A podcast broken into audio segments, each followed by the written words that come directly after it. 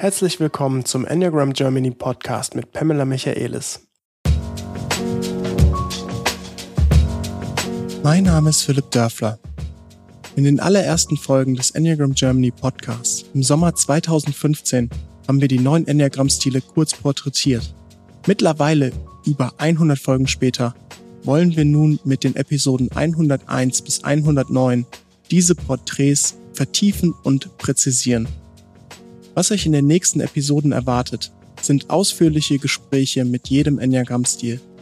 Wir wollen die wichtigsten Themen der einzelnen Stile hervorheben, besser verstehen lernen und auch die natürlichen Kompetenzen und Gaben beleuchten, die jeder Enneagramm-Stil von Natur aus mit sich bringt. Wir starten mit Enneagramm-Stil 1, die Optimierer oder auch Perfektionisten genannt. Sie sind zusammen mit dem Enneagramm-Stil 8 und 9 Teil des Bauchzentrums. Wir werden über Themen sprechen, die die 1 besonders prägen. Dazu gehört zum Beispiel der Umgang mit der eigenen aktiven Bauchenergie und Wut, die im Einser-System erstmal verboten ist. Auch die konstante Auseinandersetzung damit, was gut und richtig ist. Der innere Kritiker, der jede Handlung kommentiert. Die eigene Ordnung, die kontinuierliche Prüfung jeder Situation auf Optimierungspotenzial, schon im kleinsten Detail. Und die besondere Beziehung zur Natur. Was das im Detail bedeutet, welche besonderen naturgegebenen Kompetenzen das mit sich bringt, hören wir nun im folgenden Gespräch.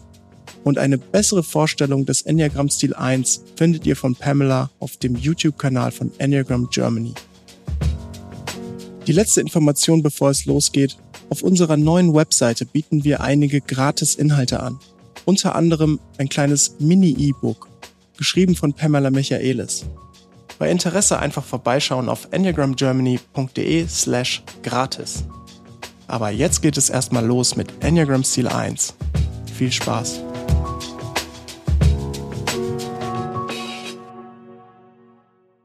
Moin Pam. Hi Philipp. Ähm, ich weiß gar nicht, wie stark ich meine Begeisterung durch diesen Podcast bringen kann, weil ich bin unglaublich begeistert gerade. Wir gehen nämlich nochmal durch die neuen Stile durch.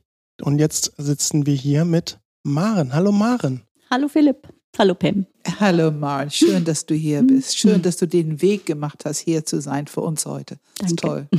Enneagramm Stil 1. Maren hat sich bereit erklärt, zu 1 ein bisschen was zu sagen.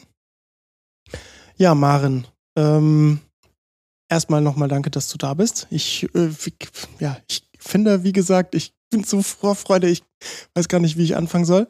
Ähm, okay, ähm, ich komme mal wieder runter. Erden, Pam, du weißt ja, wie das geht. Das ist eine gute Idee. Erstmal, Maren, wie bist du denn zum Enneagramm gekommen? Das weiß ich ehrlich gesagt gar nicht mehr. Schon eine ganze Zeit her. Pam, weißt du das noch? Ich habe eine Idee. Ich glaube, du hast zwei Männer in deiner Familie, die mal eine Mediationsausbildung ah, gemacht genau, haben. Genau, das war das. Genau.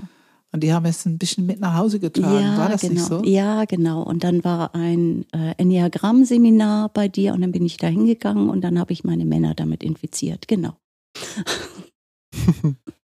ja, und ich glaube, seitdem haben wir dich wirklich sehr regelmäßig gesehen, ne? in Einzelpanels und, und, und.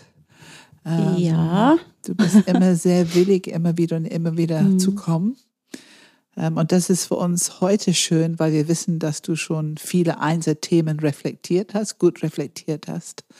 Und wir hoffen da, dass wir durch deine Antwort eigentlich, deine Antworten, wir diese Einzelthemen ein bisschen verständlicher in die Welt bringen können. Dass die Leute vielleicht merken, dass Buchlesen ist die eine Sache, aber die mündliche Tradition, wirklich zu hören von den Leuten selber, ist etwas ganz anderes. Mhm. Ich wollte noch wissen, warst du denn schon immer eine Eins? Ähm, ich bin da hingekommen und wusste eigentlich so gar nicht. Ich hatte mich eher in Richtung zwei und teilweise auch in Richtung neun so eingeschätzt. Ähm, und ja, und dann haben wir irgendwann mal so ein das äh, Interview. Interview gemacht und dann waren so zwischen zwei und eins waren eben ganz viele Striche, aber ich glaube zwei Striche mehr waren bei der eins. würdest, du sagen, erinnern, ja. würdest du sagen, dass du einen Zweierflügel hast? Ja. Oder? ja. Und warum ist es dann nicht zwei mit Einserflügel? Äh, ich würde sagen, dieser Kritiker, der ist doch stärker. Mhm, mhm. Den auch Leute mitkriegen? Außen? Oh ja. Oh ja, okay. Das heißt, und du, Pam, würdest sagen, den Kritiker bei einer 2 kriegt man nicht so mit, oder? Ganz bestimmt nicht. Und schon alleine, wie du jetzt antwortest, also du kannst kurze, prägnante Antworten Mhm. machen. Das ist nicht so ganz leicht für eine Zwei. Ich könnte jetzt anfangen zu reden und ich könnte gut weiterreden. Also wir haben Das immer noch etwas ja. zu sagen. Das haben wir ja schon Ist öfter vielleicht schon mal aufgefallen. im Podcast, ja. Ganz- Ganz genau. Also wenn. Maren dieses Podcast machen würde, dann würde man sehr schnell diese Unterschied in Sprachstil, diese Unterschied in Kommunikationsstil. Ja, und ähm, wir könnten über eine aufrechte preußische Haltung sprechen. Also ich, ich, ich, ich möchte so rüberbringen, dass das Enneagramm ist biologisch, psychologisch und auch somatisch. Mhm. Es ist etwas, was wir wahrnehmen können, wenn wir uns äh, trainieren, wenn wir uns daran gewöhnen, diese Aspekte auch wahrzunehmen. Ne? Ähm, ist es dir bewusst gewesen vorher, dass du eine aufrechte Haltung hast? Nee, ich glaube, das ist sowieso antrainiert. Ich habe A, immer sehr viel Sport gemacht und von zu Hause war es auch, äh, von wegen gerade sitzen und so weiter. Aber es fällt mir einfach auch leicht. Ja, ja. Und wie ist es für dich, wenn du siehst, dass Menschen so ein bisschen so mit wenig Körperspannung sitzen? Pam hat sich gerade in den, in den Sessel gefläzt. Ja, wie ist das Ah. für dich? Äh, äh, so am Anfang hat mich sowas sehr irritiert. Und ja, richtig irritiert. So ich dachte, wie, und ich selber kann es aber auch nicht gut. Also ich, nee, ist das für mich ungemütlich. Also ein bisschen flezen, ja, so ein bisschen schon, aber nicht so ganz doll. Ich kann mich dann hinlegen gerne mal aufs Sofa, aber so ganz schief und Und das finde ich so Mhm. interessant, weil es ist eine von den Fragen, die ich sehr gerne Mhm. stelle. Ich meine, um einen Dienst zusammen ist eben diese Körperspannung, diese Körper, ich würde es einen gewissen Disziplin nennen. Mhm. Und ich kenne sogar ganz alte Leute. Also ich kenne eine, ich glaube, sie ist jetzt 96 und sie ist eine Eins. Und bis heute, sie kann nicht sitzen abends im Sessel und die Füße hochlegen. Das kann sie nicht. Sie muss aufrecht sitzen oder sie geht zu Bett. Es ist einfach offensichtlich im System, man kann sagen, verboten, das wäre mein erstes Wort. Die Spannung so, dass sich das echt unangenehm anfühlt, nicht erlaubt. Also, wie würdest du darauf reagieren? Mhm, Also ich kann das schon. Ich kann mich schon in den Sessel setzen und die Beine hochlegen. Aber so ganz schief und krumm sitzen, das mag ich einfach nicht. Das ist. Aber ich weiß nicht, ob es. Ver ich würde nicht sagen, es ist verboten. Ich mag es irgendwie nicht. Ja, du magst es nicht. Und wenn du es bei anderen siehst, dein erstes Wort war, es irritiert mich. Und da kommt meine Mm. neue, aha, und was ist diese Irritation? Wenn du das ein bisschen Gefühl geben würdest, Ja, wenn ich so ganz tief würde, ist es ein bisschen, die lassen sich ganz schön hängen. genau, da gibt es einen kritischen. Genau. Ganz genau. Und wenn wir jetzt Maren, Maren guckt mit dem ganzen Gesicht, ist sehr lebendig jetzt gerade, weil ich glaube, du erkennst selber in diesem Moment die Kritik dahinter. Ja.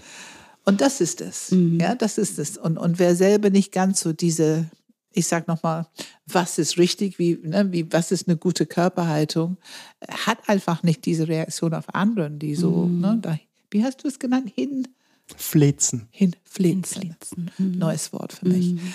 Ähm, und dann kommen wir ein bisschen dahin, dass diese Einserstruktur ist ein Bauchmensch und die, diese Sicht auf der Welt ist Perfektion, optimieren. Und ich fühle mich dafür zuständig. Mhm. Ich weiß, was richtig ist. Ich weiß, wie ich optimieren kann, wie man, wie man ich glaube, Einzelsprache, wie man optimieren kann. Ja.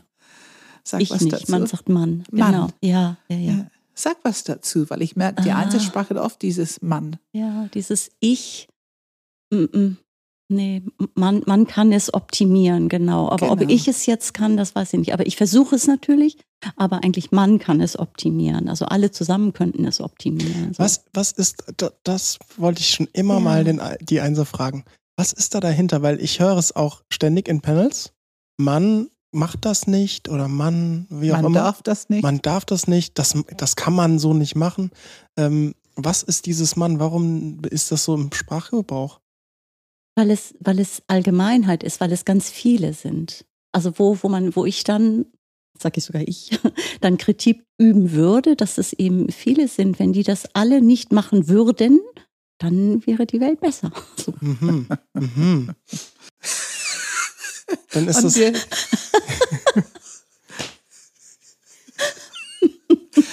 wir, wir, sehen hier so viel Gesichtsausdruck und diese Abwechslung von Maren erkennt, Maren kritisiert, Maren lacht über sich selber, diese Heiterkeit der Eins, die unbedingt zu Eins gehört. Und wir haben eben diese ganze Mischung in kürzester Zeit erlebt, wenn wir über dieses Thema sprechen. Mann macht, Mann macht nicht und Mann zusammen kann die Welt besser machen. Mhm. Genau. Ich vermute, also interpretiere ich aber richtig, irgendwie ist da so ein, so ein Verantwortungsgefühl dahinter, Ja, dass total. die Welt besser werden muss. Ja, total. Also bei mir auf jeden Fall ganz, Ja. ganz toll, ja. Sag mal da bitte einen Satz mehr dazu. War, also dieses, also du, du hast auf der einen Seite sagst du, du weißt nicht, ob du es machen kannst, aber man müsste es ja machen. Ja, ich allein schaffe das ja nicht. Ich würde es gerne alleine machen, aber ich kann es ja nicht. Aber wenn viele das machen würden, beziehungsweise wenn viele mitmachen würden, dann könnte man das vielleicht verwirklichen. Könnte man das vielleicht verwirklichen. Genau. Hm. Aber dazu gehören eben viele und das Bewusstsein dafür, so Schulen, das Und du fühlst dich dafür ein bisschen zuständig, diese Ja. Bewusstsein in Menschen zu ja, erwecken, zu anzuerziehen? Was, was ist Ja, also ich mache jetzt nicht mehr, also ich versuche wenigstens nicht mehr das äh, reinzuboxen, sondern, sondern eher so ein bisschen so erzieherisch. Erzieherisch. Mhm. Ne? Es ist ja auch dieses Thema, ähm, finde ich, wir haben hier das Thema, also die Einser haben einen Blick für Perfektion. Die haben einen Blick für Optimieren Mhm. und sehen ganz schnell, welche Strukturen, wie könnte man was optimieren. Und die haben auch schnell ein Gefühl dazu, es ist richtig, es so zu optimieren. Soweit würde ich sagen, da können wir beschreiben, was die Einzel wirklich die Welt geben können. Mhm. D- Da würde ich äh, genau aber auch gerne nachfragen und differenzieren, auch in Abgrenzung zu anderen Enneagrammstilen, weil ich glaube, Pam, mittlerweile, du kennst meine, meine Art von Perfektionismus auch. Ich bin auch, würde ich sagen, sehr perfektionistisch. Ich würde auch sagen, dass ich extrem auf Optimierung achte. Ich kenne Siebener, die extrem auf Optimierung und Perfektion achten. Ich kenne ähm, Vierer, die sehr stark auf Optimieren und Perfektion achten. Zumindest sind das dann natürlich auch ein bisschen andere Themen. Also für jeden dieser Enneagramm-Stile andere Themen. Aber ich bin jetzt total interessiert, warum schreibt man es so der Eins besonders zu und was ist da anders? Ich könnte mir vorstellen, dass es bei der Eins, also bei mir ist es so global, also die Welt global. ganz genau. Das ist nicht irgendetwas, nicht das natürlich auch so ein Tisch stecke ich auch gerne schön und dann sollte das auch wirklich hm, möglichst korrekt alles sein, so wie ich das denke, aber nie global. Hm. Also global, die Welt. Und deswegen, ist es so schwer auch, weil es Ja. einfach so, so So schwer zu groß ist, verwirklichen, ne? so groß ist, ja. und zu viel Verantwortung ja, eigentlich. genau, eigentlich zu schwer. Und deswegen Mann. Ja, Ich habe das eben vorhin ja. gesagt, deswegen Mann, weil Ja. Mann ist die ganze Welt, Ja. Humanity. Mm, richtig. Die Menschheit. Mm, mhm. Eigentlich meinst du, wenn du Mann sagst über einen Satz, eigentlich meinst du die Menschheit. Ja, Stimmt das? Ja, Ich, ich biete ja. dir das an. stimmt, alle. Genau. stimmt. Wenn ich alle Ja, sage, ist es ja genau die Menschheit. Genau, Mhm. genau. Ähm, Ja, und das ist bei mir ganz bestimmt nicht so. ganz bestimmt nicht. Das sind meine Themen, das sind meine. ja, Ja. ja, Mhm. Aber mein Thema ist eben, wenn dann die Welt und, Ja. und alles und nicht irgendwas Kleines. Und es ist auch wieder dieses, wir sind im Bauchzentrum. Und es ist ein Thema im Bauchzentrum, sowohl die Verantwortung, also auch Ja. dieses besser, Mhm. richtig. ja. Und jeder, also acht und neun und eins, haben alle so ein bisschen diese Sprache drauf, die so ein bisschen immer so die Welt und die Menschheit mit einbezieht. Also die wollen, dass es gut ist, die wollen wirken, Mhm. dass die Welt gut ist Mhm. und möglichst besser wird. Mhm. Also ne, ihr reibt Schulter mit diesem Thema, mit, mit acht und neun. Das fällt mir immer wieder auf. Und doch ist es anders. Ne? Wir können fein differenzieren und es ist doch bei der Eins anders. Ähm, das Wort, was bei mir jetzt kommt, ist Ordnung, weil ich weiß, es ist nicht, ja, jetzt lachst du. Sag mal was zur Ordnung, bitte. Also ich habe meine Ordnung, meine Ordnung. Finde auch in meiner Unordnung meine Sachen wieder. Es darf keiner meine Unordnung noch unordentlicher machen. Also bestimmte Sachen sind sehr, sehr ordentlich und sehr korrekt aufgeräumt, aber so manche Sachen eben für andere absolutes Chaos. Aber ich weiß, wo ich was finde und da darf dann auch keiner was verstellen. Und da haben wir das Mein und Ich, da genau. geht es. Mhm. Also es ist ein deutlicher Unterschied zwischen die Welt besser, man ja. darf, als wenn ich sage, ich und meine Ordnung. Stimmt. Das ist ein deutlicher Unterschied. Ne? Ja, stimmt. Ja. Und ist Ordnung, kannst du einen Satz dazu sagen, was Ordnung für dich überhaupt ist? Weil wenn ich früher Enneagramm-Bücher gelesen habe, bevor ich Pam kannte und alles aus meinem eigenen Weltbild interpretiert habe, war für mich Ordnung gleich Sauberkeit.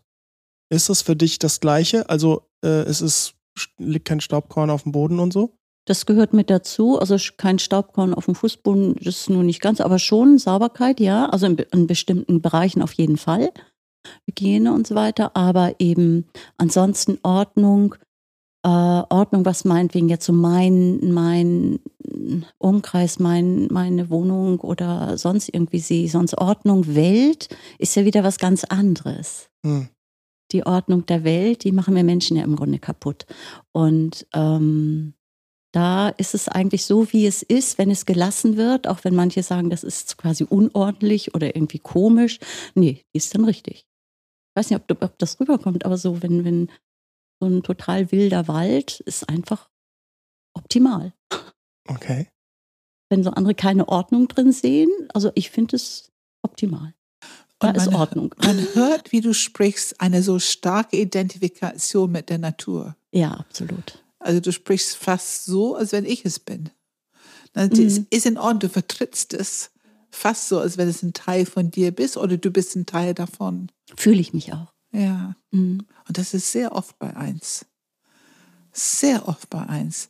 Diese Art zu sprechen, wo ich dieses, es kommt rüber so, ich rede über etwas, ich bin ein Teil davon. Und ihr spürt das körperlich, ne? Ja. Ja. Und das, das habe ich so wirklich öfters erlebt, wenn etwas passiert, was als, was als ungerecht oder nicht richtig erlebt wird in die Welt, es kommt eine persönliche Reaktion von der Eins, als wenn es mir persönlich gerade passiert. Kennst du das? Ja. ja. Hast du zufällig ein Beispiel dafür aus deinem Leben? Äh, ja, zum Beispiel, also gerade wenn, wenn was mit Kindern ist, ich, für mich ist es ja auch Kinder ganz, ganz wichtig, dass es denen gut geht. Also nicht nur der Natur, sondern Kinder, weil die eben noch so ja, Natur sind.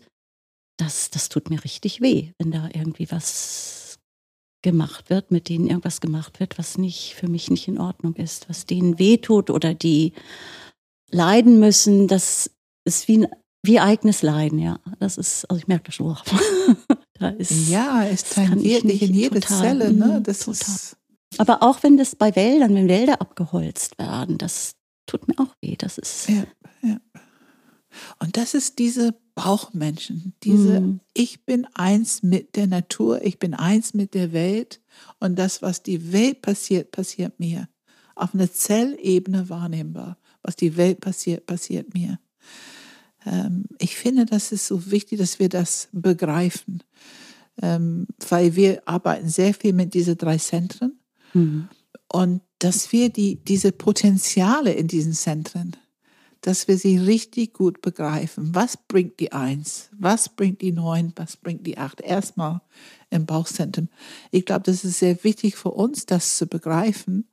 Und ein Teil von der Aufgabe, was wir hier jetzt machen, wir machen es öffentlich im Podcast, dass ihr das auch gut vertritt. Ihr bringt etwas, was die anderen nicht ganz so in diese Nuance bringen. Die bringen anderes, was auch sehr wertvoll ist. Ich meine, es sowieso mhm. unsere Jedes, Botschaft ist, mhm. dass jeder Enneagramm-Stil gebraucht wird. Ja. Ganz wichtig ist für die Evolution. Und jeder Enneagramm-Stil hat einen Aspekt von Perfektion. Also bestimmt nicht nur die Einser. Aber ihr habt diese große Gabe, wenn es um was richtig ist, was falsch ist, was ähm, auch schon ein bisschen moralisch richtig ist im Umgang mit Welt, Natur, ähm, eigentlich so diese physische Ebene irgendwo. Ähm, und dieses Thema Ordnung, ich habe von Einzel gehört, die sehen einen Bruch in der Ordnung. Du nickst auch. Ist das für dich ein bekanntes Thema? Ein Bruch in der Ordnung? Bedeutet das etwas für dich? Ja, wenn, wenn natürliche Strukturen quasi gespalten werden, dann ist es ein Bruch in der Ordnung. Ja. ja. Also ganz pragmatisch, ich habe gehört, dass manche Einzel sagen, ich sehe den vierblättrigen Klee im Feld. Ich spaziere durch den Feld und ich sehe den vierblättrigen Klee. Na, normal ist, glaube ich, drei, mhm. aber es mhm. geht ab und zu mal eine mit. Jo. Du nix hier so, so selbstverständlich, so natürlich. Ich habe noch nie in meinem Leben einen vierblättrigen Klee. Und du hast schon mehrfach. Schon mehrfach, ja. Ich kann nicht mal was mit dem Wort Bruch der Ordnung. Bruch in der Ordnung, da passiert bei mir innerlich resoniert da gar nichts. Sehr gut. Bruch sehr in gut. der Ordnung. Ja. Okay. Dann versuchen wir es Piers zu erklären. Du fängst an, Maren. Also jetzt so vom Bild her, ich bin natürlich dann wieder in der Natur. Wenn ein schöner, schöner Wald oder äh, Wald und See oder egal was und dann kommt, wird eine Schneise reingeschlagen. Und wenn es zum Feuerschutz ist, aber das ist ein Bruch, für mich ein Bruch der Ordnung. Das, die Harmonie ist nicht mehr da. Die natürliche Harmonie ist nicht mehr da. Und das ist für mich ein Bruch. Und wenn wir das auf das größere Bild tragen, also diese, ich sehe einen Bruch in der Ordnung, das ist ein sehr großes Bild, wenn wir sagen, durch den Wald eine Schneise, Feuerschutz, aber trotzdem, für dich ist es nicht in Ordnung. Haben wir das, ja, richtig verstanden. Ähm, wenn wir das so ein bisschen kleiner machen, wenn wir das ein bisschen kleiner machen, äh, was könnte ein Beispiel sein im Alltag? Bei der Arbeit, in der Familie, wo auch immer, wo du dieses Gefühl, es ist ja ein Körpergefühl, Bruch in der Ordnung. Mhm. Das ist ein Körpergefühl, mhm. ne? Mhm wo du dieses Gefühl bekommen könntest? Ja, gerade musst du mir mal helfen. Ja, du, ich bin total am Entdeckungsreise hier. Ja. Ich weiß auch nicht, ob das, wir müssen vielleicht noch mal mehr zu Einzelthema mehr spezifisch werden, aber ich finde es so interessant, weil es für mich das Potenzial ist. Vielleicht irgendwas mit Spülmaschine, mit Besteck richtig sortieren, mit äh, Briefe falsch absortieren, äh, weiß ich nicht. Ähm, Stimmt, das sind auch, das sind schon so Dinge, ja. Spülmaschine verkehrt einsortieren, klar, das ist ja immer Thema. Die in Anführungsstrichen richtig einsortiert wird, passt mehr rein und damit ist es ökologischer. Das ist das. Es geht um Ökologie in dem Moment. Okay. Das heißt, ähm, zum Beispiel, also wenn wir mal einfach mal über banale Themen wie Spülmaschine einräumen sprechen, ich räume meine Spülmaschine so ein, dass die Teller auch möglichst sauber werden zum Beispiel. Und manchmal mache ich so, dass ich einen Teller leicht quersetze, damit, weil manche sind so, haben so einen Schwung unten bei mir und dann kommt das Wasser nicht richtig durch. Dann setze ich manche Teller so ein bisschen quer so, dass die besser mit dem Wasser dran sind. Das wäre für dich wahrscheinlich, wäre das denkbar? Würde ich da auf, die, auf den Deckel bekommen von dir, wenn ich sowas mache? Nö, das ist ja sinnvoll. Das ist sinnvoll. Okay. Ja. Okay. Sonst wird es ja nicht sauber. Wenn es nicht sauber wird, spülst du es nochmal ab. Mehr Wasserverbrauch. Okay. Unökologisch. Gut, dann mache ich es schon mal, schon mal richtig. Sehr gut.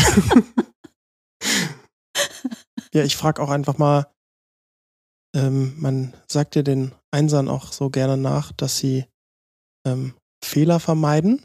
Wie ist es für dich, Fehler zu machen? Schrecklich.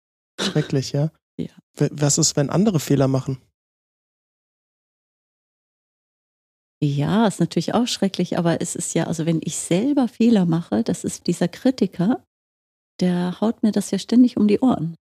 Und das ist auch ein Rechtschreibfehler, egal welcher Fehler, oder gibt es da Unterschiede? Ja, selbst ein Rechtschreibfehler, ärgere ich mich furchtbar drüber. Also eine E-Mail, Rechtschreibfehler drin und du merkst es danach, oh, Shit. Ja. Und wenn jemand dir eine E-Mail schickt, wo Rechtschreibfehler drin sind, siehst die du die? Die sehe ich sofort, ja. ja. Und dann? Mir werden, mir werden gerne dann Texte, ge guck mal einmal drüber. Und dann? Dann, Sprichst du es an, dass da ein Rechtschreibfehler drin ist? ja, Hier, Kommata Falschsetzung. genau. Okay. ah ja. Oder wird klein geschrieben in, in dieser, so wird, ist es jetzt ein Adjektiv, wird klein geschrieben und so weiter. Mhm. Okay. Aber ich sage dann nicht, Mensch, bist du blöd oder so, ne? sondern es ist einfach nur, ich finde konstruktiv. Und ähm, man sagt ja auch, zum Thema Perfektion gehören ja diese 100 Prozent. Was ist denn, kannst du bei 80 Prozent es genug sein lassen oder muss es 100 sein? Ähm, mittlerweile kann ich das ein bisschen. Jetzt lachst du so ein bisschen, dass ich natürlich sofort fragen muss, wie war es denn früher?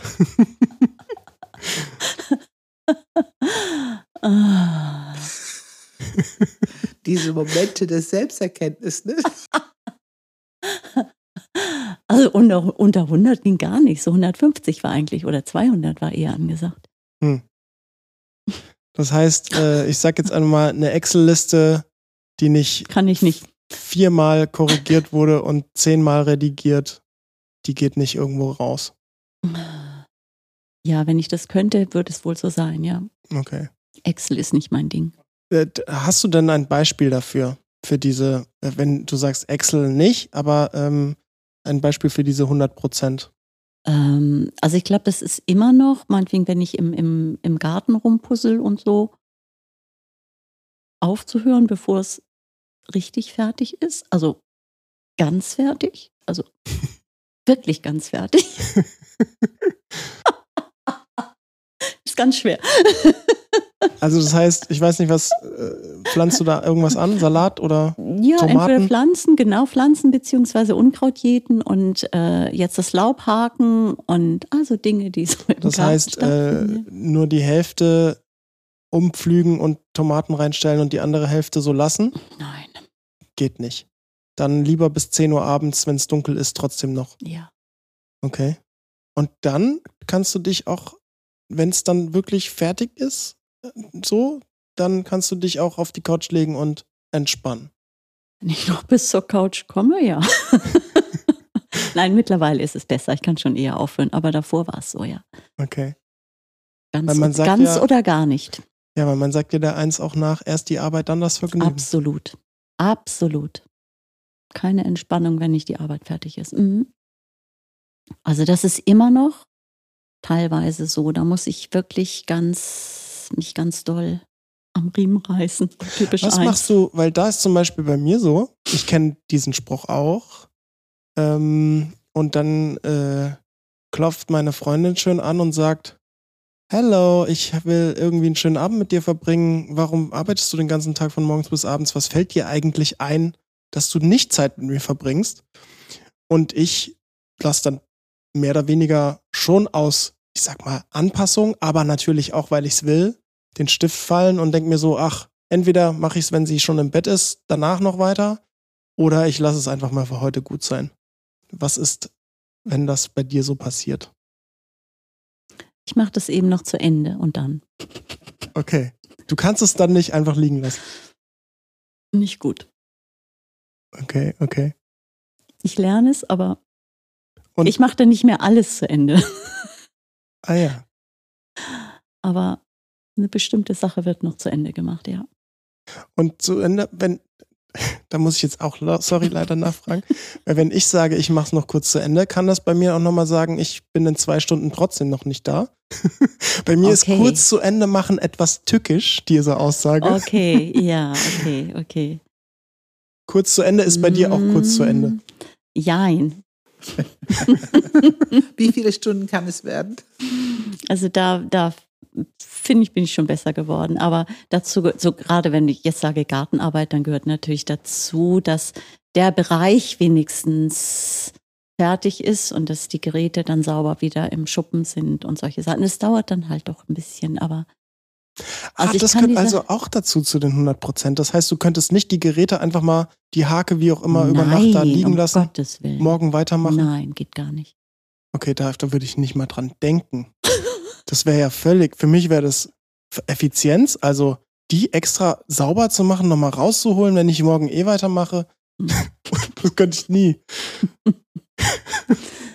ja, das, das würde, nee, das würde meinen Blick stören, wenn ich dann im Garten gucke und da liegt noch der Hake rum. Mm -mm.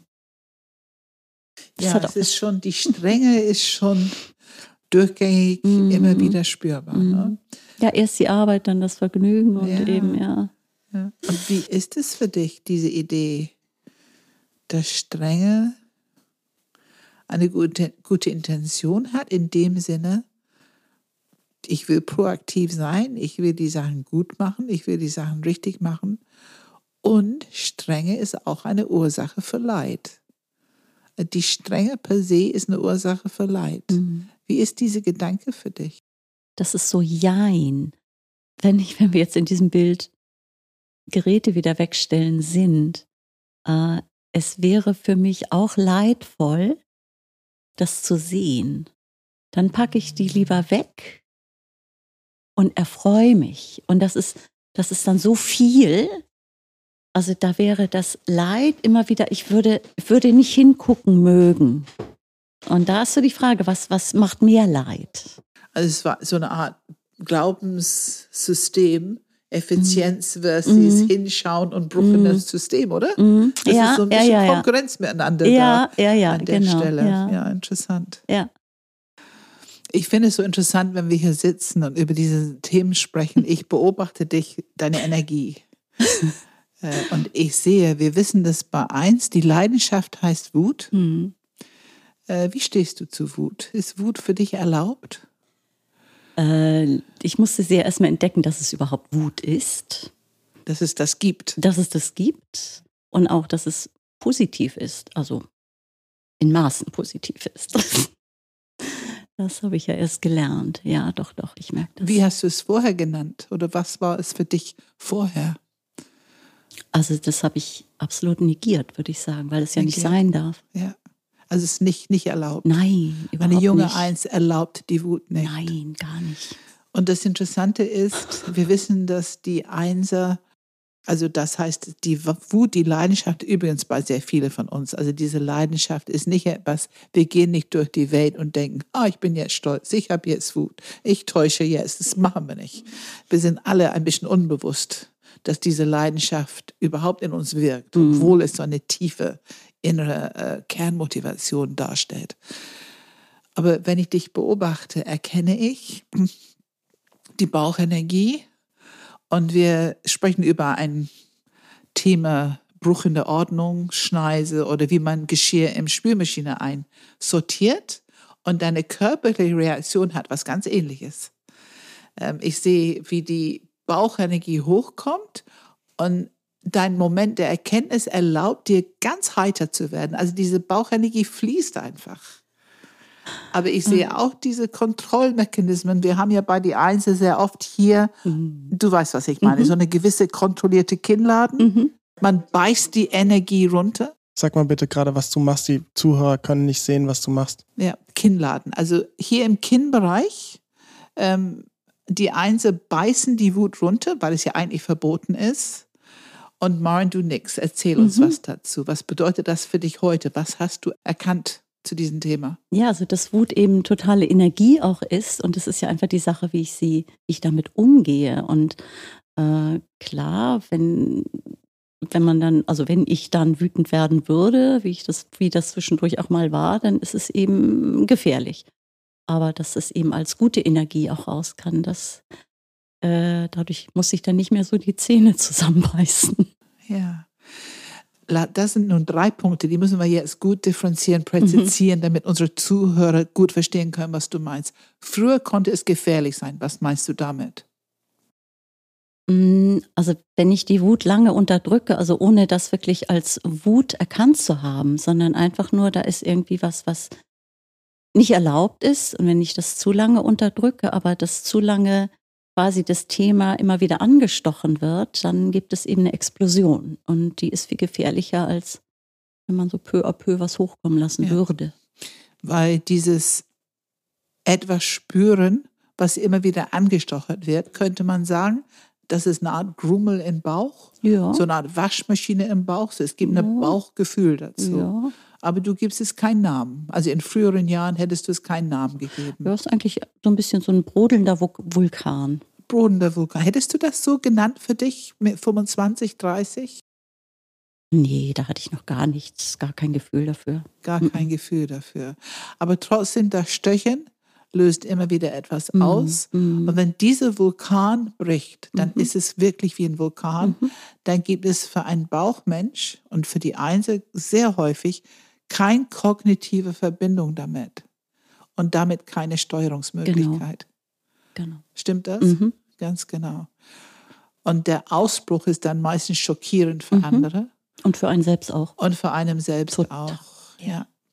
Also das ist eher dieser schädliche Effekt von ja. dieser Unterdrückung ja. oder die ähm, Reaktionsbildung, wie wir sagen, mhm. die das ist die Abwehrmechanismus der Eins. Warum macht ihr das? Warum ist es nicht erlaubt, diese schöne Bauchenergie in jungen Jahren zu leben? Naja, Wut ist einfach nicht erlaubt. Nicht erlaubt, weil? Man hat eben lieb zu sein ne? oder brav zu sein oder. Da ja. haben wir das Thema. Oh. Wenn ich eine Eins bin, ich bin für Perfektion und Optimierung oh. zuständig und ich will ein gutes Mädchen, ein mhm. guter Junge. Ich muss gut in der Welt unterwegs sein. Mann muss gut in der Welt. Mann, Mann muss gut. Ja, genau. Mann, Mann, ist, man hat eben brav zu sein. Ganz ja. genau. Ganz stimmt, ganz genau.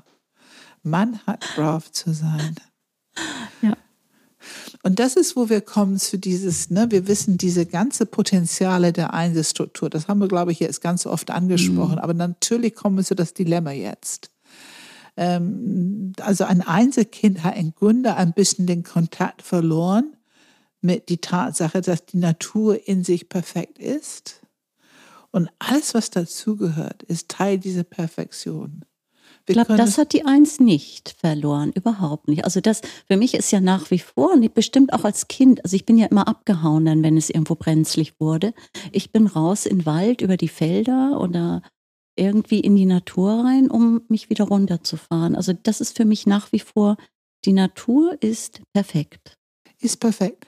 Aber dennoch ist in die Einzelkind etwas passiert mit dieses, also wenn es nicht der Kontakt ist, sagen wir mal so, die haben angefangen, eine Grundlebensstrategie zu entwickeln, mhm. die mit beinhaltet, dass ich meine Bauchenergie unterdrücke, um ein gutes Mädchen, ein guter Junge zu sein, um einen sehr hohen kognitiven Anspruch zu erfüllen, mhm. einen mhm. strengen kognitiven Anspruch zu erfüllen. Ich muss gut, ich muss richtig sein. Und durch diese Grundlebensstrategie entwickeln die Einzel sowas wie einen inneren Kritiker. Mhm. Immer so ein bisschen gehobene Zeigefinger und mhm. aufpassend, ja gut zu sein, ja richtig zu sein. Kannst du dazu was mhm. sagen? Ja, der innere Kritiker ist eben, der kritisiert mich selber. Also gar nicht erstmal so die anderen, die natürlich nachher auch, aber erstmal mich. Und das ist einfach mega anstrengend. Erzähl mal ein bisschen dazu. Äh, was sagt es zum Beispiel? Ja, es guckt immer, was ich dann auch gerade gemacht habe oder mache oder denke oder, vielleicht machen, gerne machen würde. Und dann kommt das ja, ist das jetzt in Ordnung? Ist das richtig? Und wird also alles erstmal geguckt von außen, wie gesagt, von dem Kritiker, ob das so richtig ist, was ja. ich denn dann ja. vorhabe oder auch mache oder auch. Ja. Darf ich da, darf ich dich da einfach mal äh, herausfordern? Zum Beispiel, als wir dich, als Pam dich gefragt hat, ob du hier im Podcast erscheinen willst, kam da der innere Kritiker und was hat er dir so erzählt? Deswegen bin ich ja selbst über mich so erstaunt. Nee, da kam erstmal nichts. Ich habe erstmal Ja gesagt und hinterher habe ich gedacht, oh Gott, was mache ich jetzt hier eigentlich? Und kam dann der innere Kritiker? Ähm, bevor du hier reingekommen bist oder grundsätzlich?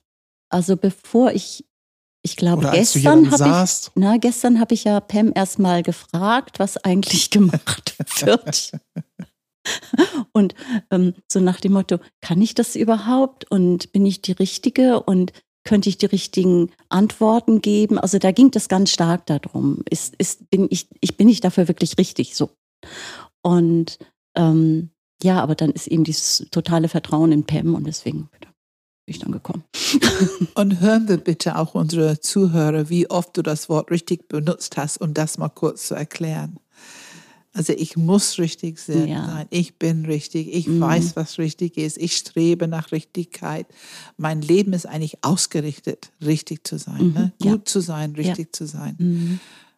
Gibt keinen Zweifel, dass die Einser da ganz guten Blick haben für Optimierung. Aber es ist auch ein, dieses Leitthema ist mit eingebaut. Und, und da komme ich so ein bisschen wieder, was ich versucht habe vorhin zu sagen, dass die Einser haben so eine Art Ersatzgrundstrategie. Anstatt nur die Evolution, die Natur, die Verantwortung zu lassen, es wird schon für Perfektion gesorgt. Es ist irgendwie perfekt, so wie sich das alles entfaltet, hat das Einzelkind sowas wie Verantwortung angefangen aufzubauen. Ich bin dafür zuständig. Und dieses Gefühl und dieser Druck, das ist eigentlich das die Quelle für Leid von Einser Struktur. Und es ist auch eigentlich dann das Entwicklungsfeld.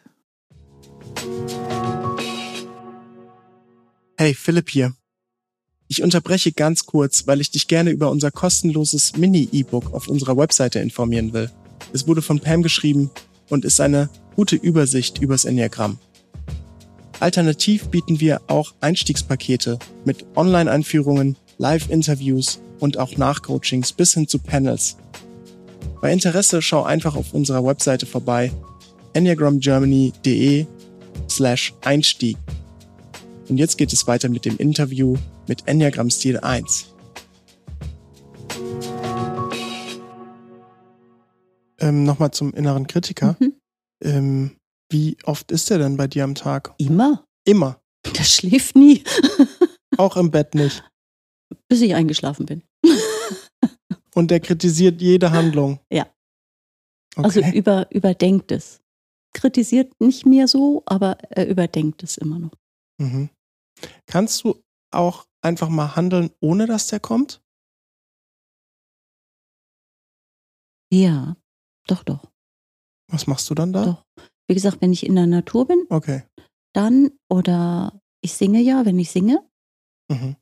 da auch, dann bin ich einfach woanders. Da bin ich in einer anderen Sphäre oder eben im, beim, in der Natur. Das ist einfach göttlich. Das ist alles in Ordnung. Und ganz oft, auch wenn ich so mittendrin bin, wenn ich meinetwegen Kinder therapiere oder mit Kindern spiele oder irgendwas mit Kindern, die sind einfach auch so unverdorben und natürlich, da ist eben auch. Aber sobald du arbeitest, irgendwie mit anderen Menschen in irgendwas irgendwie unterstützt oder die vielleicht was tun, ist der parat. Ja, der ist parat. Der ist parat, auch wenn ich jetzt meinetwegen in der Therapie bin, auch mit Kindern. In dem Moment ist alles wunderbar, aber hinterher kommt er dann doch und sagt dann so, und das hättest du noch machen können und das hättest du noch machen können und vielleicht hättest du da das noch machen können und vielleicht hast du das noch übersehen und ja.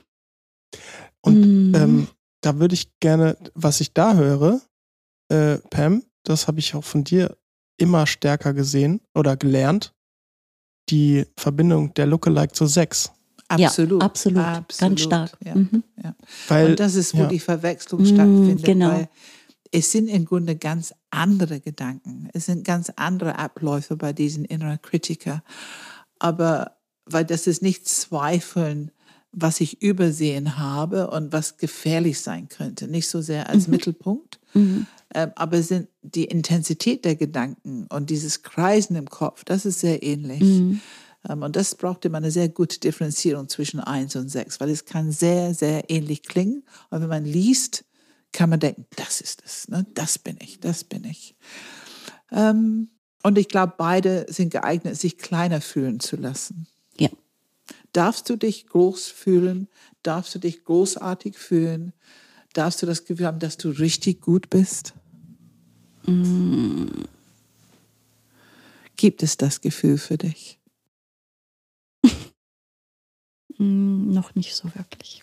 Darf man sich gut und großartig Ja, fühlen? man darf das. Man darf das. Ah ja.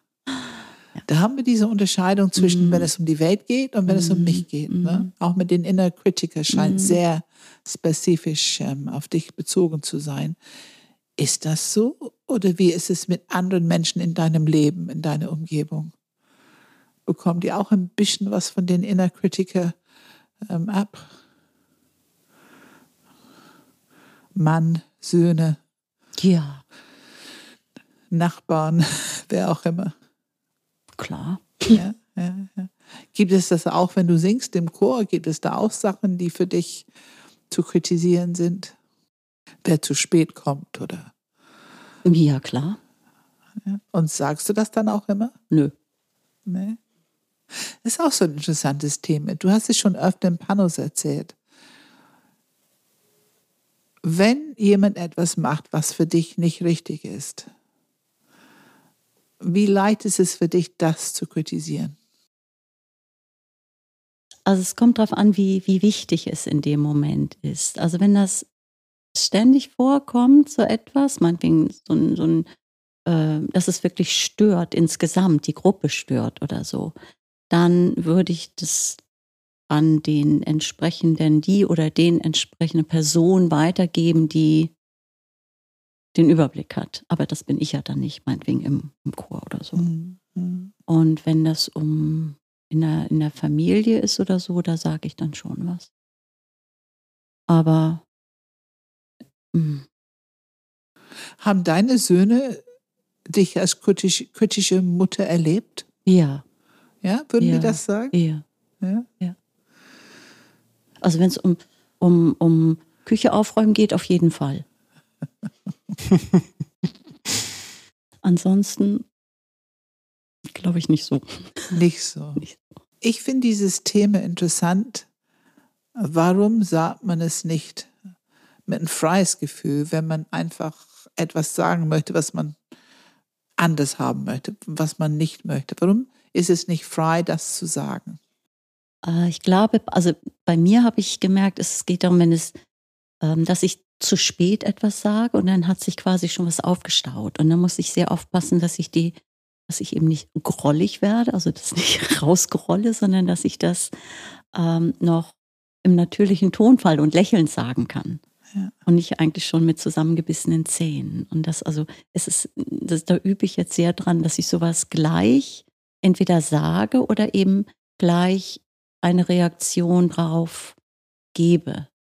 Ich glaube, ich hatte das schon mal erzählt mit diesen Zigaretten da vor meiner Haustür. Das zum Beispiel äh, war ich hinterher auch sehr stolz, dass ich da nichts gesagt habe, sondern einfach was getan hatte. Und ich fühlte mich hinterher richtig gut, weil ich reagiert habe und nicht wütend geworden bin.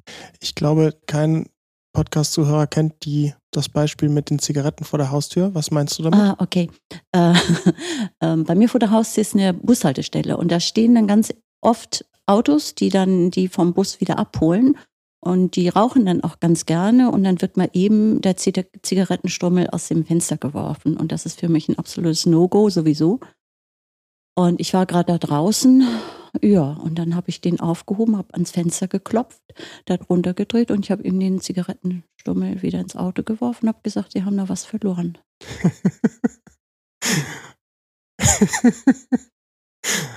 Ich war sehr stolz auf mich. Und wie war die, wie war die Reaktion? Ein sehr großes Erstaunen und ich bin da einfach nur weggegangen. Ich fand mich gut. Da durftest du dann großartig sein. Ja. Und die Heiterkeit kam voll durch. Das freies Kind darf leben. Ja, genau. Und ähm, tun ist, bringt Erleichterung. Ja, absolut. Wie wäre es mit ihm, eine leicht moralische Predigt zu halten über das Thema? Oh, das könnte ich wunderbar. Aber Das die wäre, die wäre sehr moralisch und sehr. Mm, mm. Aber so ist es erleichternd. Ja. Was glaubst du, was er lieber hätte? Er hätte bestimmt lieber eine Diskussion gehabt. Ja, ähm, ich finde es auch so interessant, ähm, diese Unterscheidung zwischen, ähm, wir alle kennen das Gefühl, ich habe Recht, aber die Vehemenz, mit dem wir es fühlen, ist, glaube ich, unterschiedlich. Ich glaube, nach jedem Enneagramm-Stil, ihr Lieblingsthema, da kann es vehement werden, Mm. aber bei all den anderen Themen nicht so. Aber man spürt es so deutlich bei dir auch körperlich, man sieht es. Diese Menge an Energie, die frei wird, wenn jemand etwas tut, so etwas, was nicht richtig ist. Und die Heiterkeit, dass du mal dir erlaubt hast, ganz frei dein Impuls zu folgen und etwas zu tun, was wahrscheinlich, ich nehme an, korrigiere mich, wenn ich Unrecht habe, in dein früheres System nicht erlaubt wäre. Wäre es erlaubt gewesen, früher in den Stummel wieder reinzuwerfen? Nein. Genau. Und warum nicht? Naja, das ist ja eigentlich auch nicht in Ordnung. also es macht enorm viel Spaß, etwas zu tun, was nicht in Ordnung ist. Genau. Aber ich finde, meine Sache war mehr in Ordnung als das, was der gemacht hat. ja, also wenn man ein freies Kind hat mit Eis, dann kann man richtig Spaß haben. Ne? Ja, genau, dann kann man richtig Spaß haben. Was haben wir noch in Themen? Du hast über Gräuel gesprochen. Die Leidenschaft ist Wut. Mhm. Und wir haben schon gehört, dass es verboten ist, dass mhm. das nicht richtig ist. Und ein gutes Mädchen wird nicht wütend. Dass es enorm viel Wucht im Körper dennoch hat. Mhm. Und dass es andere Wege findet, eben diesen inneren Kritiker. Es ist im Grunde die Bauchenergie im Kopf. Mhm. Und dadurch ist es sehr schwierig, ein Feedback zu geben, die nicht kritisch sich anfühlt und anhört für den anderen. Mhm. Es ist übrigens bei alle alle Arten zu kommunizieren, wo wir die Bauchenergie im Kopf lassen. Auch das machen wir alle, aber unterschiedlich. Alle Enneagrammstile haben eine bestimmte Art, diese Bauchenergie im Kopf in die Kommunikation zu bringen und dann kommt etwas, also ich mache es, dann wird es ein bisschen missionarisch. Wirklich, also ne, Sex macht es, hört sich auch oft kritisch an oder mhm. zumindest verdächtig, als wenn du was falsch gemacht hast. Ähm, also jeder, ich merke, dass jeder achte, da geht es auf die Mette-Ebene. Mhm. Ähm, viere kann leicht arrogant klingen und, und, und. Also jeder Enneagramm-Stil scheint diese, diese, diese Möglichkeit zu haben, Bauchenergie im Kopf. Und dann kommt es natürlich von oben, fühlt sich kritisch an für die anderen. Ähm, und du hast über das Wort Groll gesprochen. Es wird grollig, hast mhm. du gesagt. Erzähl mal ein bisschen, was hast du über die Jahre gelernt? Was ist Groll? Was bedeutet, es ist die Fixierung der Eins. Es soll die Steuerung sein für die ganze Struktur. Es ist die Fokussierung für die ganze Struktur im Grunde. Diese Wut zusammen mit dem Groll löst diese Persönlichkeit aus, die auch unterwegs ist, zu optimieren, Perfektion, dafür zuständig zu sein und so weiter. Also es hat schon eine mächtige Rolle. Erzähl mal was, was du über Groll gelernt hast. Ja, Wut darf ja nicht das sein. Und dieser Groll, das ist so das, was, wo man denkt, das darf dann wenigstens. Also die, diese Kritik kommt dann, ähm, wie gesagt, mit zusammengebissenen Zähnen und oder spitzen Mund und es kommt dann, man versucht das noch, Mann, oder ich versuche das dann noch äh, normal klingen zu lassen, aber in Wirklichkeit ist es wirklich das ah, ist sehr ah, schwierig. Ja, ja genau. genau. Wie ist es? Nochmal bitte. Nochmal. Grollig, mal, oder was? Mach mal das Geräusch hin. Welches Geräusch? Du hast eben. Äh, ah, ja, so, dass man da so zusammengebissene Zähne und dann so Worte rausbringt und versucht, das so ganz freundlich, so ganz besonders freundlich zu sagen. Also langsam und deutlich sprechen. Uff. Eine von den Themen, die ich merke, also viele Menschen denken, die sind eins. Viere denken, die sind eins. Achte denken, die sind eins. Neune manchmal denken, die sind eins. Siebene manchmal denken, die sind eins. Und andere denken manchmal, dass die fünf eins ist. Also es ist schon ein Thema. Viele können es erstmal denken, weil ich glaube, viele Menschen denken, die sind kritisch. Und viele Menschen denken, nee, nee, die finden Wut nicht gut. Ähm, ist ein bisschen verboten. Was erlebst du als der Unterschied? Du bist ja nur mit einer Acht verheiratet. Was ist für dich der Unterschied zwischen einer Acht und einer Eins? Achte können auch kritisieren. Ja, aber ich finde, Achter haben nicht, nicht wirklich das ganze Universum, die Welt im Blick, sondern das, was im Moment gerade so ist und, und ähm, also ich finde auch viel mehr auch sich selber und, und Menschen, die dann auch Schutz brauchen und alles, also das schon. Äh, aber ich finde, die Einser sind mehr, die es wirklich so einmal so wirklich die ganze Welt umarmt und versuchen zu schützen. Hm. Also für dich so ein bisschen, kann man sagen, die Sache ja, aber eine die, universelle ja. Verantwortung. Ja, ich würde sagen, die Achte ja. nehmen mehr die Kritik Verantwortung, was die in diesem Moment wichtig ist. Ja. Sondern ja. selbst äh, was selbst wichtig ist. Ja. Weil ich finde, es ist wirklich ein Thema. Also ich, Ja, ich begegne stimmt, das ja. oft und habe immer diese Aufgabe, eine Acht zu überzeugen, dass die doch keine Eins sind, sondern wirklich Achter sind. Und wie unterscheidet man? Und Mhm. durchaus kann man sagen, dass beide kritisch sind. Ja. Also wenn die Acht ihre Wahrheit hat, dann haben die keine Hemmung, das durchaus in die Welt zu posaunen Oh ja. eigentlich. ähm, und eine Eins hat eher eine Hemmung, es in die Welt zu posaunen. Also schon das Gefühl, es ist nicht gut zu kritisieren. Mhm.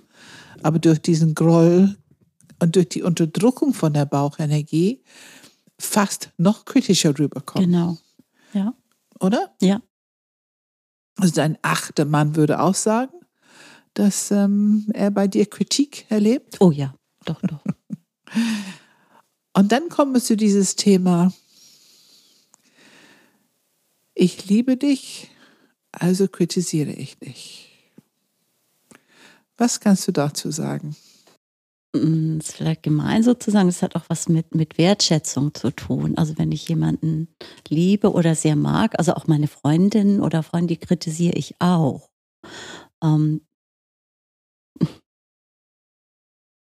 ja, ist vielleicht ein bisschen, bisschen gemein, aber es ist, Also Kritik ist eine Form von Wertschätzung. ja, Ja. Und du doof an, lachst. aber ja, aber es Und ist, du lachst. ja, Es ist so interessant. Kritik ist eine Form von Wertschätzung. Mhm. Und du bist ja nun schon ein paar Jahre mit dem Enneagramm unterwegs. Hat sie inzwischen etwas für dich verändert oder, oder hast du einen anderen Umgang damit? Wenn wir über Entwicklung sprechen, Ich finde ja, dass ich das besser rüberbringen kann jetzt, dass ich also eher mal sage und auch eher dann sagen kann, dass ich es so und so empfinde und nicht du machst es verkehrt. hat es etwas mit deinen Zentren zu tun? Ja. Was? Naja, wenn da nicht immer nur die Autobahn genommen wird, vom Bauch zum Kopf, sondern wenn man dann mal das, den Umweg übers Herz macht, ist es einfach besser. Ja, also Umgehungsstraße um Herz herum oder übers Herz. Mhm. Was macht es für einen Unterschied? Also es macht auf jeden Fall sensibler natürlich. Das, was, wo ich mich erst sehr dran gewöhnen muss. Also ich merke auch, wenn ich, dass ich dann teilweise, wenn ich dann wirklich stoppe und durchs Herz atme, dann auch viel eher auch weinen muss. Und weil ich dann merke, wie, wie traurig ist es, ich es wirklich finde, was da passiert. Mm, Aber es lässt einen oder mich dann eben auch wirklich ein bisschen weicher werden und nicht wie so ein Ohrstock dann draufschlagen. Mhm. Was will durch dich leben? Durch mich weiß ich nicht so, wirklich kann ich jetzt so nicht sagen, aber die Einsen finde ich wirklich, dass wir die Aufgabe haben, auch das Universum, unsere Welt auch zu schützen, aber eben liebevoll und nicht ähm, also jetzt nicht mit Fäusten verteidigen, sondern wirklich versuchen liebevoll so eine, dass alle, alle Menschen so ein Mitgefühl auch für die Natur und unsere Welt und uns insgesamt haben. Schön. Und wenn wir jetzt ein Raster runtergehen, so pragmatisch im Alltag, sagen wir erstmal bei der Arbeit. Was bringst du in diese Arbeitswelt? Was will durch dich leben? Fällt mir gerade so nicht so ein. Vielleicht machen wir die Frage ein bisschen kleiner oder anders. Was ist gut daran, eine Eins zu sein? Ich denke wirklich so ein bisschen den, in Anführungsstrichen, diesen Überblick zu haben. Nicht nur in, in, in so als in diesem ganz kleinen Rahmen, auch im kleinen, aber auch im großen Rahmen so ein bisschen zu gucken, was ist, äh, was ist gut, was ist schlecht. Kannst du das pragmatisch machen? Also du bist ja ganz konkret, du arbeitest zu Hause, du arbeitest bei deinem Sohn. Genau. Was beobachtest du, was erlebst du dort, was bringst du? Und was meinst du, wenn du sagst, den Überblick? Kannst du es pragmatisch machen? Mit Beispiel. Jetzt in meiner Arbeit. Ja. wenn du zu deinem Sohn in der Praxis gehst, Mhm. was siehst du, was du ansprichst, wo du diesen Puls hast, etwas zu verbessern, ändern? Ah, dass ich natürlich mit, mit Menschen arbeite und, und eben meist auch mit nicht ganz gesunden Menschen, dass ich irgendwo diese Hilfe gebe, äh, was, was zu verändern, eben auch mh, wirklich den Anleitungen gebe, an sich zu arbeiten, um etwas zu verbessern. Also du siehst, wie ähm, du kannst Menschen sozusagen Informationen geben, Mhm. wie die mit sich umgehen, wie die an ihre eigene Besserung, Heilung arbeiten können. Ja. Und gibt es noch systemisch, organisatorisch etwas, wo du hinschaust, was du kommentieren kannst, ergänzen kannst?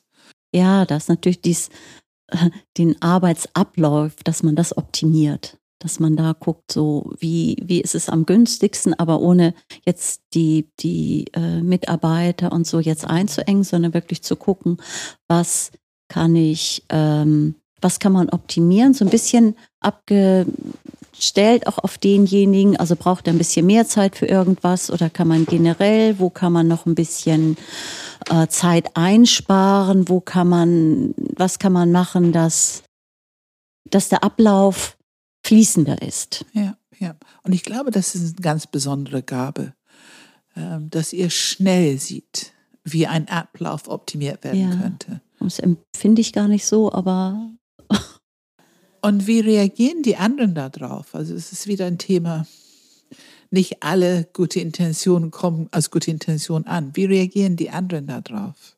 Ja, das kommt eben drauf an, das habe ich eben mittlerweile gelernt, wie man es dann eben auch sagt. Ob man eben gleich so eine Kri- Kritik auf den Tisch haut oder ob man eben sagt, Mensch, das und das ist mir aufgefallen, können wir, ich würde es vielleicht so und so machen oder könnte man das so und so mal machen, dann vielleicht ist es dann optimaler. Also das ist einfach nur ein Angebot geben und nicht gleich rumsbums alles verändern. Es ist so interessant, weil also Worte, die ich in Verbindung mit eins bringe, sind proaktiv Mhm. und optimierend. Mhm. Das sind so die zwei Worte, das erklärt für mich diese Energie, die ich spüre, also diese preußische, aufrechte Soldat, kommt in den Raum und die bringt gleich Energie mit. So, packen wir es an. Na, proaktiv. Es ist aber nicht die proaktive Energie, die eine Acht in den Raum bringt. Es hat eine ganz andere Qualität. Und trotzdem ist es diese aktive Bauchenergie. Ähm, aber es hat eine Intention, die, ja, ich finde es so interessant, wie du das beschreibst. Ihr macht es mehr für diese ganze Welt. Und die Achte ist mehr so eine Achte-Thema, was damit vertreten wird, mit dieser Energie. Das finde ich sehr interessant. Die Achte sind natürlich auch sehr daran interessiert, Absolut. die ja, Welt ja. zu verbessern, Ja. die Welt zu beschützen. Ne? Die, Ja. die, die weinen, wenn die, Mhm. wie viele Achte haben wir sitzen, die weinen, wenn man über Hunger in der Welt, Ja. fein, fein hungernde Kinder oder hungernde Tiere, äh, dann ist ganz schnell ähm, feuchte Augen. Ähm, also das scheint mir überhaupt im Bauchzentrum sehr schnell der Fall zu sein.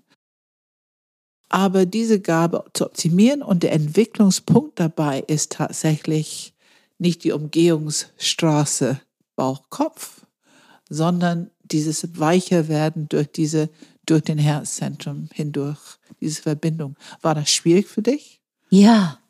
War das Kopfherz oder Bauchherz? Was hast du zuerst geübt? Also von oben nach unten in Herz oder war das von unten nach oben ins Herz? also überhaupt Herz zu, zu, zu spüren, das war schon mal sehr schmerzhaft. Das war sehr schmerzhaft, ja. Ist ja immer der Fall, wenn man das nun gerade lange weggepackt hat, dann ist es immer so ein bisschen, und das ist ein Thema für alle im Bauchzentrum. Äh, so große Herz, wie die haben, das haben die durchaus in ihrer Intention, aber das eigene physische Herzzentrum zu spüren und diese emotionale Schmerz zu spüren und auch zu akzeptieren und annehmen. Mhm. Wie ist es für dich, Schmerz zu spüren und anzunehmen? Also so schmerzkörperlich, das kenne ich einfach gut, das ist, ist einfach da, aber so Herz, das ist eben, Herzschmerz ist was anderes. Diese emotionale Schmerz Ja, ist was ja, anderes. ja. Sag einen Tick mehr dazu. Das ist, das hat eine ganz andere Dimension, eine viel stärkere, viel größere. könnte man sagen, das fühlt sich ein bisschen an, als wenn es mich, also wenn ich mich drin auflöse, also wenn Ja. ich, es mich komplett übernimmt. Total. Total. Mhm. Und das erklärt die Angst davor. Mhm. Ich beobachte das in Bauchmenschen. Eine riesige Angst, komplett übermannt zu werden, überrannt zu werden. Auch ich, ich benutze Worte, die ich gehört habe. Ne? Also es, es, ich löse mich auf, Ja, wenn ich ja. mir Mhm. erlaube, diesen Herzschmerz zu Mhm. spüren. Und das erklärt, warum ihr Mhm. alle ganz gerne eine Umgehungsstraße habt, das Thema. Und es ist natürlich auch unsere Botschaft, akzeptieren, wohlwollen, indem ich mich öffne dafür, wird es halt leichter. Mhm. Diese Angst davor, das nicht haben wollen, ist natürlich ein ganz großes Thema. Das, das macht es noch schwieriger und schmerzhafter, ähm, damit umzugehen. Also schon gerade, wenn du das Thema darauf bringst, merke ich das schon, wie, wie schwer es immer noch ist. Ja, und wie viel Achtung wir für dieses Thema brauchen. Ja. Weil das ist ja das, was wir tun. Wir tun die Menschen Unrecht, wenn wir urteilen über, ah, die sind so kritisch und die sind immer so mächtig und na, die hauen Rums und wir, das, das können wir immer leicht ansprechen. Aber was eigentlich von der Angst dahinter ist, ein drei-centered Mensch zu sein und dass alle drei miteinander in Verbindung sind, das ist einfach, es ist tolle Entwicklungsarbeit, aber es ist auch, braucht ganz schön Mut. Wie sollte man mit dir umgehen? Gut umgehen. Wie fühlst du dich gut verstanden oder wie auch immer respektiert? Das Verrückte ist ja eigentlich, also ich bin ja nun der Kritiker oder ich habe den Kritiker im Ohr, aber wenn mich jemand kritisiert, dann ist es tödlich. Also für mich, Mhm. weil ich ja mich eh schon ständig kritisiere und das ist für mich, also, ähm, also tödlich insofern, dass das zerreißt mich richtig. Also es, das ist, ist ein mega Angriff. Okay, das heißt, ich mache jetzt irgendwie, weiß ich nicht, arbeite mit dir zusammen und äh, du machst etwas, das mir nicht gefällt. Ich finde das nicht gut, was du gemacht hast. Und es bahnt sich eine Kritik meinerseits in deine Richtung an. Wie gehe ich mit dir um, dass es bei dir, dass ich dir quasi sagen kann, was ich denke oder wie es in mir aussieht, ohne dass das dich zerreißt? So wie du schon mal, also Ich-Botschaft. Ich-Botschaft. Mhm. Nicht Mann. Nicht Mann und nicht du Okay. oder sie. Das heißt, äh, ich äh, habe das Gefühl, dass oder ähm, bei mir kommt es so rüber, hm, hm, hm. Mhm. okay. Und mit viel Herz. Ja, genau. Oder meinetwegen so, das und das und ich empfinde das als suboptimal oder irgendwie so, ne? Und nicht, dass du hast das verkehrt gemacht oder so. Was ist mit äh, deiner Intention zu erfragen? Was war deine Intention hinter dem, was du da gemacht hast? Sowas? Ist es bei dir? Ja, ja, ja. Weil die Genau. Intention ist ja, ja. unterstellt man den Bauchmenschen ja sehr oft. Mhm. Nicht nur unterstellt, sondern Mhm. hört man ja immer wieder, dass die Intention ja eigentlich immer gut ist. Mhm.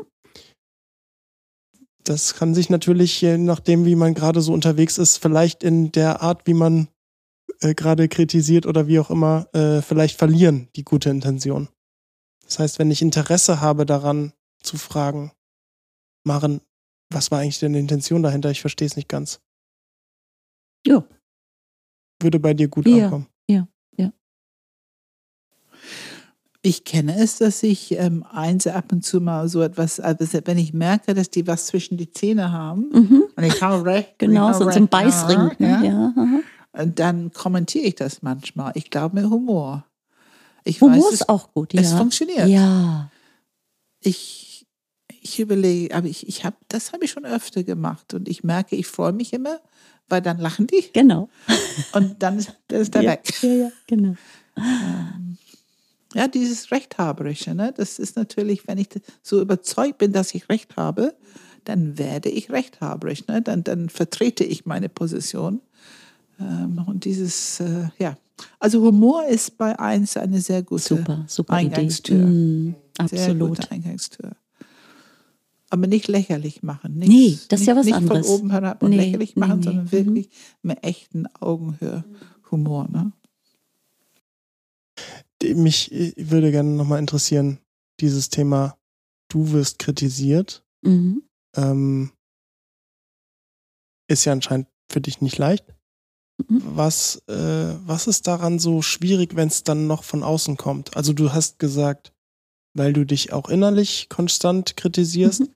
aber wenn es von außen kommt, was ist daran nochmal schwieriger für dich? Das ist noch einmal obendrauf. Also der innere Kritiker ist ja schon so mega kritisch. Und wenn das dann auch noch von außen kommt, dann ist es Es ist wie Mhm. eine Wunde, die schon da ist. Mhm, die und noch dann mal ordentlich drin rumgerührt. und- Ja, genau. richtig. So mit die Schere nochmal drin Mhm. rumrührt. Und was ist, wenn das Themen sind, zu denen du dich eventuell noch gar nicht kritisiert hast? Gibt es nicht.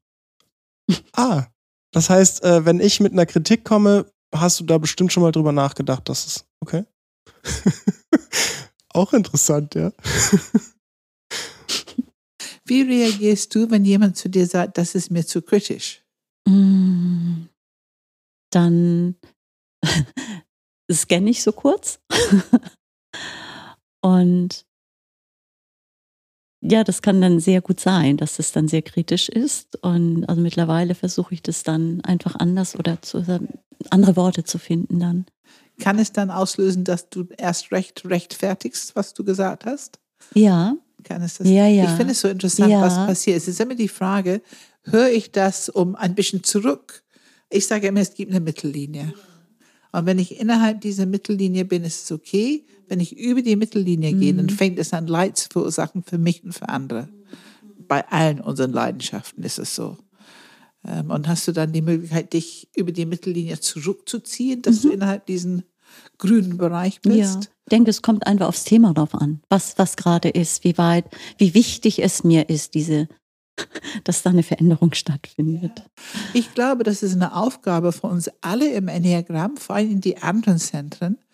Ich glaube, dass wir alle ein bisschen Angst vor Bauchzentrum haben Mhm. und dieses eigene Wahrheit, Recht haben.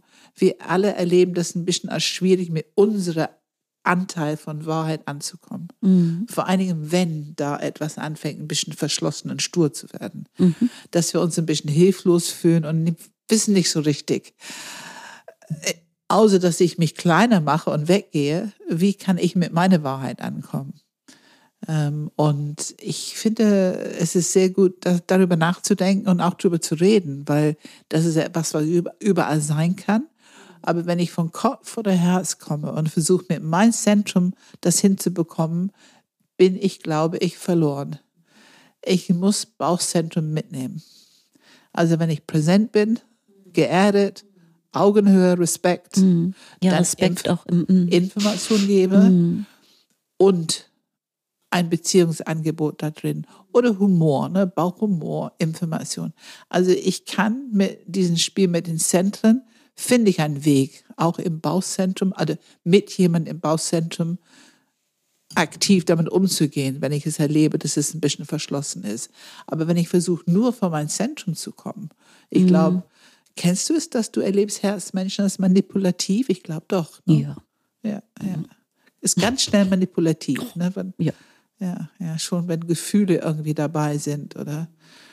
Und die noch springen dann noch mehr. Ja, Ja. ja, ja. Also man kann schon verstehen, dass es manchmal so ein bisschen Schachmattgefühl gibt Ja. in solchen Situationen, wenn die Zentren aufeinander Mhm. treffen. Ja, was sagen wir nochmal zum Abschluss? Also was ich erstmal interessant fand, wenn ich das so beobachtet habe, ihr habt ja beide, ich habe ja tatsächlich fast ausschließlich Fragen gestellt. Ähm, und ich habe schon gemerkt, dass ich so, äh, Pam hat schon relativ viel geredet. Dafür, dass du ja eigentlich interviewt wurdest, Maren, als eins. Ähm, du hast auch gerne mal eine kurze Antwort gesagt, so nein, ja, so, ne? Was man ja auch Pam Typisch Bauch, ne? typisch Bauch so ein bisschen äh, als Info gibt. ähm, und Pam hat dann oft, also ich glaube, das ist auch so ein bisschen Verteidigung äh, aus meiner Sicht jetzt ein bisschen für, für Pams äh, äh, etwas mehr reden, weil ähm, was man nicht gesehen hat als Zuhörer, immer wenn Pam was gesagt hat, hat Maren konstant durchgenickt. Also es war wirklich so, dass du nicht konstant so, ja, ja, ja, ja, ja, ja, gesagt hast, äh, Mhm. hat gerade gefehlt. Also das Nicken war extrem stark. Ähm, Und erkennen. Sehr, Ja, sehr viel gelacht. ja, also Marion ja. hat sehr viel, ich nenne es die Erkennungslachen der Mhm. Eins, ne? ähm, sehr viel körperlich gezeigt, dass sie gerade am Erkennen war, am Wahrnehmen äh, mit diesem Nicken. Stimmt, Mhm. stimmt, stimmt. Ja. Ja, da äh, hätte ich wirklich gerne fast ein Video von äh, gehabt, weil das war wirklich auch wunderschön, immer dein Lachen zu sehen. Ja, ähm, Ist auch wirklich ein Merkmal der Eins, das möchte ich betonen. Diese unglaubliche Fähigkeit zur Heiterkeit. Ne, Das Wort ist Ja, Heiterkeit. ja. Und absolut. äh, das ist Mhm. einfach, ähm, es ist die große Gabe der Eins. Das ist das, was die uns in die Welt bringen. Und darüber, ich glaube, wir sollten da viel mehr drüber reden, was wir an dir heute wahrgenommen haben. wobei, also ja, absolut, absolut, Ja, absolut, kann ich unterstreichen. Wobei man dann, ich natürlich mittlerweile immer dann den Gedanken habe, aber dann bloß nicht verwechseln mit der 7. Ne? Also, Nein, es ist ja auch was ganz anderes. äh, äh, ja, das, das weißt du. Pam. ja, es Aber äh, nur weil jetzt jemand total lacht und Ja. weil die Siebener können auch kritisch sein. Die Siebener Ja. können auch kritisieren. Die. Siebener, Mhm. ne? Und die Heiterkeit kann auch aussehen bei Sieben wie Heiterkeit. Also, aber nur, das möchte ich nur zu bedenken geben, nur weil jetzt äh, jemand, vielleicht ein Zuhörer oder eine Zuhörerin, sich äh, als heiter bezeichnet und gut kritisieren kann oder kritikfähig ist, ähm, heißt das nicht, dass sie automatisch eine Eins sind. Lass, lass uns sehr klar sein hier. Wir haben sehr viel Heiterkeit gesehen und teilweise in deine Antworten. Aber diese Heiterkeit hat dich nicht verleitet, Witze zu machen oder Sprüche oder. Also Mhm. es war im Mhm. Grunde eine Art wortlose Heiterkeit. Es war eher eine stille, ganz körperliche Heiterkeit ohne Worte. Ich glaube, das ist ein großer Unterscheidungsmerkmal Mhm. zwischen Zur eins sieben. und sieben. Mhm. Ne? Ja. Alleine die Menge der Worte. Ich glaube, das werden wir dann bei den Sieben dann sicherlich hören. So wenig wird die Sieben nicht sprechen. ja. Okay. Ähm, also ich habe nichts mehr. Gibt es noch etwas, was zur Zusammenfassung dazugehört? Oder einfach mal so eine kleine, vielleicht äh, dir, Maren, etwas, was du den Zuhörerinnen mitgeben willst? Vielleicht, was man anders über die Eins denken sollte? Oder So wirklich dieses, äh, wir verletzen ja auch viel durch unsere Kritik, ähm, dass man uns dann ruhig darauf aufmerksam machen kann, aber wie gesagt, so ein bisschen dieses, dieses Liebevolle, weil das ja, was wir vorhin schon sagten, diese Kritik nochmal auf diesen, den sowieso ständig kritisierten, ständig sich selbst kritisierende Eins, ähm, lässt uns so einen Panzer bauen. Und wenn es aber mit, mit, mit Herz oder mit Humor rübergebracht wird, können wir damit anders, also ich jedenfalls, aber ich glaube, wir alle Einzelnen können damit anders umgehen, können das besser annehmen und uns auch dann besser entwickeln und einfach andere Worte finden und, und so die Kritik anders anbringen. Ähm, Und ich glaube, auch diese gute Intention muss gespürt werden von der Eins. Das hilft enorm. Das hilft enorm. Und ich liebe dich trotzdem. Ja, Also dieses Ich mag dich. Es passiert nichts mit unserer Beziehung, wenn ich dir dieses Feedback gebe. mhm. ja, absolut, ja. Gerade was du so sagtest, so, äh, ich mag dich trotzdem, auch wenn ich dir jetzt was sage, das finde ich, ist, äh, merke ich sogar, das ist unheimlich, würde, ist unheimlich hilfreich. Unheimlich hilfreich. Also wenn eine Kritik an, an äh, uns Einzelnen gebracht wird, also ist es für mich jedenfalls. Es darf nicht mit Distanz und ne? ja, abweisend und ja, genau. äh, ja. man darf ja. euch nicht in die Kälte stehen lassen. Nee, Mit so, so eine Kritik, das ist furchtbar, das ist quälend. Ähm, aber da haben wir das Thema dann Wertschätzung und wer möchte das nicht so? Ne? ja, Wer möchte ja, das nicht so? Ja, klar, aber so, weil wir uns selber ja schon so kritisieren, ist es eben noch einer obendrauf. ne? Das ist so. Es ist auch, wo diese Eins und Sechs, wo wir oft, also viele können nicht so leicht differenzieren. Habe ich jetzt mit einer Eins und einer Sechs zu tun? Und da kann man einfach sagen, Loving Kindness, Präsenz ne, mit Humor oder Information, Feedback. Ähm, das funktioniert für beide ganz gut. ja, äh, dann danke, vielen Dank, Maren. Ich danke euch auch. Danke, Maren. Danke für deine Bereitschaft, so offen über dich zu sprechen, so offen über die Einzelstruktur zu sprechen. Ja, danke, Pam. Wenn ihr Fragen und Anregungen habt, dann schickt uns doch gerne eine E-Mail an podcast at enneagramgermany.de. Ansonsten freuen wir uns sehr, wenn dir diese Episode gefällt und teile sie gerne, falls du zum Beispiel Menschen kennst, die Enneagramm-Stil 1 sind. Oder auch vielleicht noch auf der Suche, dann ist das ja vielleicht genau das Richtige für diese Person. Eine andere Möglichkeit für einen guten, fundierten Einstieg ins Enneagramm bieten wir auch auf unserer Webseite unter enneagrammgermany.de slash Einstieg. Dort haben wir verschiedene Pakete gebündelt, die dich dem Enneagramm und dir selbst näher bringen werden. Und da ist auch ein kleines kostenloses Mini-E-Book dabei. Abonniere auch gerne unseren Newsletter, wenn du mehr Inhalte über das Enneagramm haben willst. Wir versuchen sehr stark darauf zu achten, dass kein Gefühl von Spam entsteht, sondern wir versuchen immer einen inhaltlichen Mehrwert zu bieten. Ansonsten bieten wir weitere Gratis-Inhalte, Online-Einführungen, Seminare, berufliche Weiterbildungen und Ausbildungen an. Das ist alles auch zu finden auf unserer Webseite. Und das nächste Seminar, das ansteht, ist unser Wachstumsseminar im September. Vielen Dank fürs Zuhören.